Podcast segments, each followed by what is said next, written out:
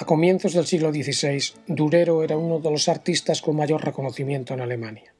Formado en su natal Nuremberg, conocía muy bien el arte de los Países Bajos, a donde debió viajar en su juventud.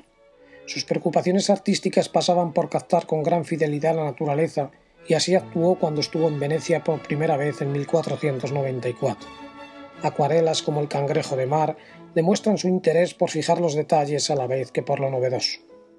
Durante los años finales del siglo XV su fama se había ido acrecentando, sobre todo por la difusión que tuvieron sus estampas, realizadas a partir de entalladuras o grabados a buril, que con frecuencia fueron copiadas en Italia. En esos momentos Durero se mostraba un verdadero maestro, si bien al margen de los principios italianos que, como él mismo reconocerá, le eran totalmente desconocidos. En sus obras las figuras se colocan en espacios que resultan imposibles, que se realizan a posteriori y sirven de entorno a la historia representada en vez de ser su marco natural. Ejemplo de ello es la estampa Ece Homo de la serie La Pasión Grande.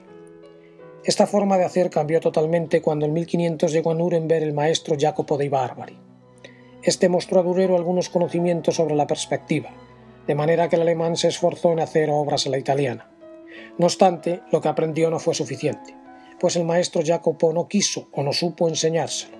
Las obras de Durero en esos años quieren crear un espacio convincente, en tres dimensiones, pero están más cerca de los logros flamencos que de los italianos, pues el artista ignoraba la necesidad de fijar el punto de distancia, es decir, de seguir la norma geométrica en la proyección de tres dimensiones en una superficie plana, Así se aprecia en pinturas como la adoración de los magos o estampas como la Natividad de 1504.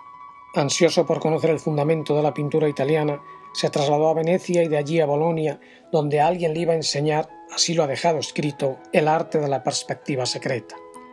No sabemos quién fue el maestro, pero sí que Durero aprendió perfectamente la lección. A partir de 1506 sus obras siguen escrupulosamente los principios de la perspectiva, y no contento con ello quiso dar a conocer lo que a él tanto le había costado alcanzar, pues entendía que en Alemania a los jóvenes pintores se les enseñaba sin ningún principio racional y únicamente de acuerdo a los usos corrientes. Esto escribía para la introducción de lo que quería ser un tratado de pintura. Al final no lo concluyó, pero sí publicó tres libros que mostraban sus conocimientos del sistema italiano y, además, los ilustró con algunos aparatos que permitían, al menos en teoría, trasladar correctamente la tercera dimensión al plano.